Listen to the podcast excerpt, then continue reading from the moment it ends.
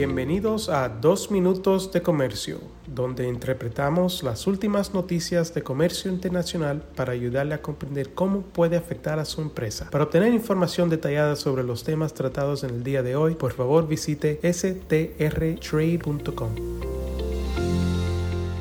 Soy Álvaro Ferreira, consultor independiente con Sandler, Travis Rosenberg.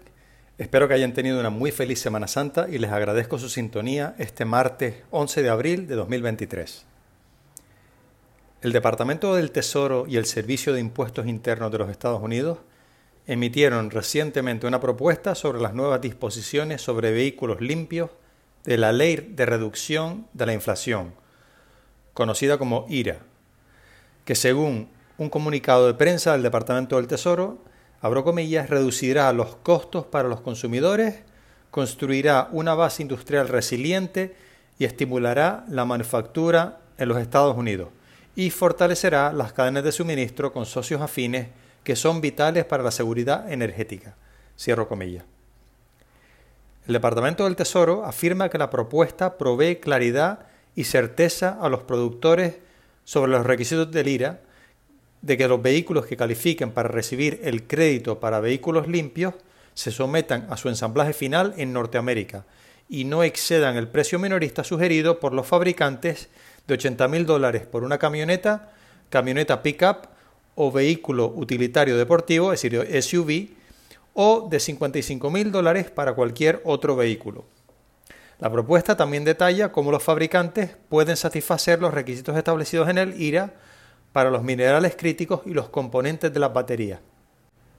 Voy a intentar resumir rápidamente los aspectos principales de esta propuesta, pero no duden en contactarme si necesitan más información. Para calificar para un crédito de 7.500 dólares, los vehículos limpios deberán cumplir con los requisitos de abastecimiento específicos tanto para los minerales críticos como para los componentes de la batería que contenga el vehículo. Los vehículos que cumplan con tan solo uno de los dos requisitos calificarán para un crédito de 3.750 dólares, es decir, la mitad. Para cumplir con el requisito de minerales críticos y poder beneficiarse de un crédito de 3.750 dólares, un porcentaje específico del valor de los minerales críticos contenidos en la batería tendrá que ser extraído o procesado en los Estados Unidos o en un país con el que los Estados Unidos tenga un tratado de libre comercio o ser reciclado en Norteamérica. Este porcentaje específico será de un 40% en el 2023, 50% en el 2024, 60% en el 2025, 70% en el 2026 y 80% a partir del 2027. Estados Unidos considerará acuerdos con socios comerciales alrededor del mundo en función de si reducen o eliminan las barreras comerciales de manera preferencial, comprometen a las partes a abstenerse de imponer nuevas barreras comerciales, establecen disciplinas de alto nivel en áreas clave que afectan el comercio y reducen o eliminan las restricciones a las exportaciones o comprometen a las partes a abstenerse de imponer tales restricciones a las exportaciones, incluso para el comercio de los minerales críticos que se utilizan en la batería de los vehículos eléctricos.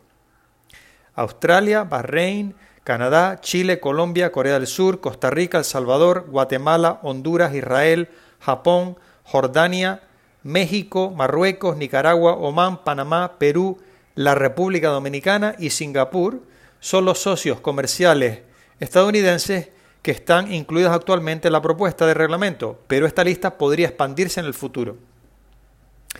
Para cumplir con el segundo de los dos requisitos que afecta a los componentes de la batería y calificar para un crédito de 3.750 dólares, el porcentaje de valor de dichos componentes que debe fabricarse o ensamblarse en Norteamérica deberá ser de un 50% en el 2023, 60% en el 2024 y 2025, 70% en el 2026, 80% en el 2027, 90% en el 2028 y un 100% a partir del 2029.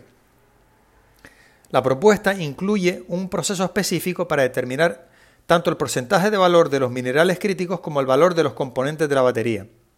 Además, a partir del 2024, un vehículo limpio que califique para estos créditos no podrá contener componentes de batería fabricados por una entidad extranjera de interés, es decir, un Foreign Entity of Concern en inglés, Y a partir de 2025, los vehículos limpios que califiquen para estos créditos no podrán contener minerales críticos extraídos, procesados o reciclados por una entidad extranjera de interés. La propuesta se publicará formalmente en el Registro Federal el próximo 17 de abril y los vehículos puestos en servicio a partir del 18 de abril estarán sujetos a los requisitos para los minerales críticos y los componentes de la batería establecidos en la regla. Cualquier parte interesada también podrá enviar comentarios sobre estos requisitos hasta el 16 de junio. Reciban un muy cordial saludo de mi parte.